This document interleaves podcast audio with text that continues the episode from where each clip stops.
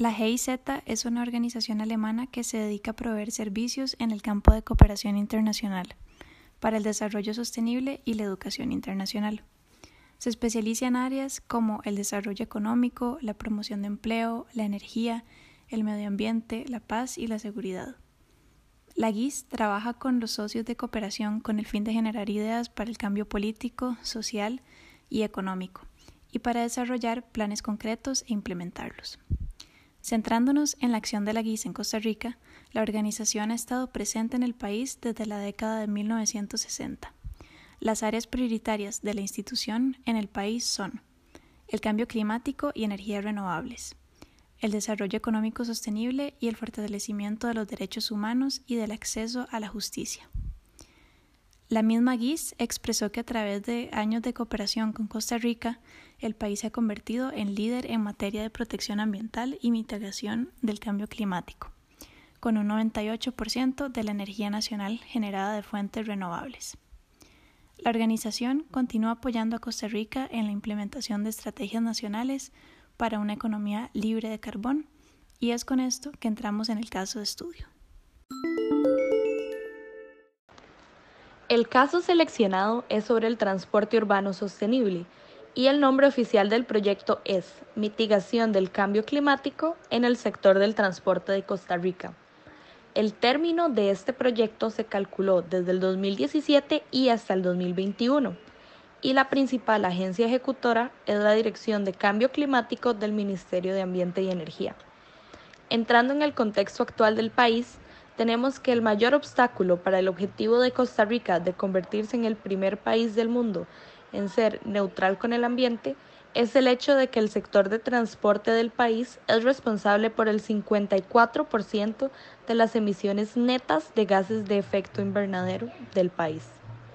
Los principales problemas que contribuyen a estas emisiones son el rápido crecimiento de la flota de vehículos del país, que se calcula en un 5% anual, y los largos ciclos de vida útil de los vehículos, en el que se calcula un promedio de 16 años. En las áreas urbanas y principalmente en la ciudad capital de San José, la expansión urbana y la urbanización han llevado a un dramático aumento en el sector privado y en el transporte de carga en las carreteras. Aspectos fundamentales del transporte urbano sostenible, como la existencia de un sistema de transporte público integrado o de un tren rápido, están completamente desactualizados. Esto conlleva a problemáticas como la congestión, el ruido y la contaminación por humo, así como también impactos negativos en la salud y en la productividad de la ciudadanía. Este último aspecto por las horas productivas perdidas en el tráfico. La GIZ expresa que Costa Rica carece de las estrategias políticas, del marco legal y de las inversiones específicas que se necesitan para desarrollar un sistema de transporte amigable con el ambiente y para promover tecnologías modernas. Por otro lado, en muchos casos se ha dado el problema de que partes con ciertos intereses obstaculizan la planificación uniforme de un sistema de transporte sostenible. Sin embargo, y debido al hecho de que Costa Rica cuenta con una amplia gama de recursos de energía renovable, la GIS cree que el país podría tener un papel pionero en la introducción de sistemas amigables con el ambiente en la región centroamericana. A continuación, analizaremos algunas de las acciones que el proyecto ha realizado para cumplir con sus objetivos. Como parte de su agenda de transporte público, la GIS, junto a la empresa A01 y el Centro para la Sostenibilidad Urbana, desarrollaron una encuesta sobre el transporte público y el género. Esta demostró que las mujeres utilizan más el bus que los hombres, que ellas tienen un menor acceso a vehículos particulares y que el 55% de las personas utilizan el transporte público al menos una vez a la semana. Esta acción se trata de cooperación de educación para el desarrollo, ya que busca concientizar a la población sobre las diferencias de género en el transporte público. Sus actores fueron el Centro para la Sostenibilidad Urbana y la empresa A01, ambas consideradas como actores privados del sur, y la GIS como público norte. A partir de esta encuesta, el proyecto se propuso crear un diseño género sensitivo de paradas de buses, la capacitación de los operadores a lidiar con, con acoso sexual y una app de acompañamiento para las usuarias, principalmente.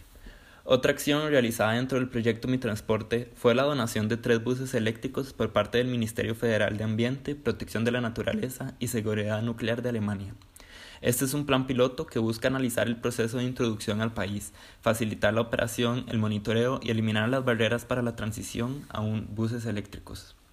Este es un tipo de cooperación financiera y técnica, ya que contaba con 2.5 millones de euros donados por el gobierno alemán y, y un análisis de la información de operación de los buses, para ser utilizada en un futuro con un plan de mayor calibre.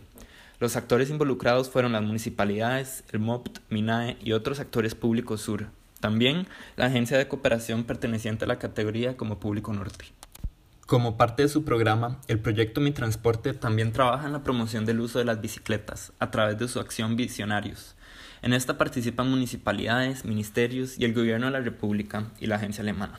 El tipo de cooperación en este caso es pública bilateral e incluye educación para el desarrollo humano sostenible al promover un modelo de desarrollo diferente y con un menor impacto en la salud y en el, y en el medio ambiente. Parte del programa Visionarios también incluyó el Bicitón, en donde se arreglaron de manera gratuita 159 bicicletas, gracias a cuatro técnicos. Esto ocurrió en el Mall San Pedro y también contó con stands de bicicletas eléctricas y de bus urbano, en un intento de promocionar su uso dentro de la ciudad.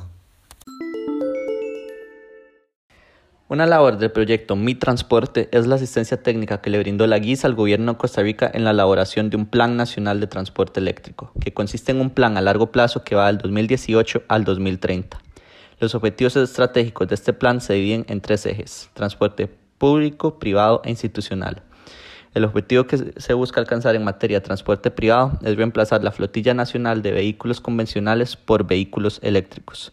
El objetivo vinculado a transporte institucional es incorporar vehículos eléctricos en la flotilla del Estado. El tercer y último objetivo es desarrollar la electrificación del transporte público.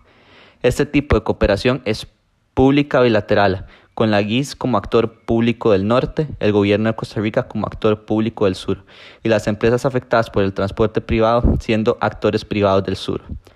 La importancia de este proyecto de cooperación es el esfuerzo por reducir las emisiones de CO2 por automóviles particulares, que según el plan elaborado con aporte técnico de la GIS, en el 2010 causaron un 41% del total de emisiones de CO2 del sector transporte en Costa Rica.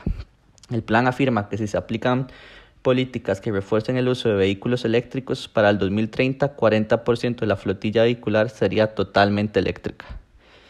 La GIS también le brindó asistencia técnica al acuerdo sectorial entre el MINAE y el MOPT para trabajar temas de movilidad y transporte en conjunto.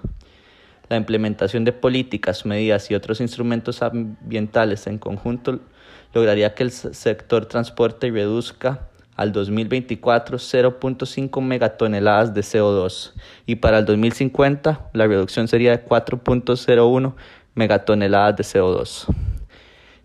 Esto aunado a la mejora en el sistema de transporte y de la calidad de vida de la población costarricense.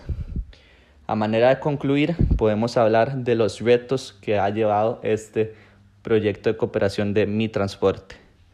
La poca planificación urbana y la gran cantidad de vehículos en Costa Rica dificulta el proyecto. Las empresas que producen vehículos eléctricos además aún no ven a Costa Rica como un mercado llamativo. Si se ofrecen vehículos eléctricos, se tiene que ofrecer también el servicio postventa, como es el caso en vehículos convencionales. Este servicio postventa consiste en centros de carga rápida, en repuestos, etc. Y esto requiere de una inversión importante. Estos son aspectos que dificultan la labor de la GIS en este proyecto de cooperación. Sin embargo, la labor que ya han hecho es bastante admirable de por sí y lo que les falta hacer aún puede mostrar resultados muy positivos.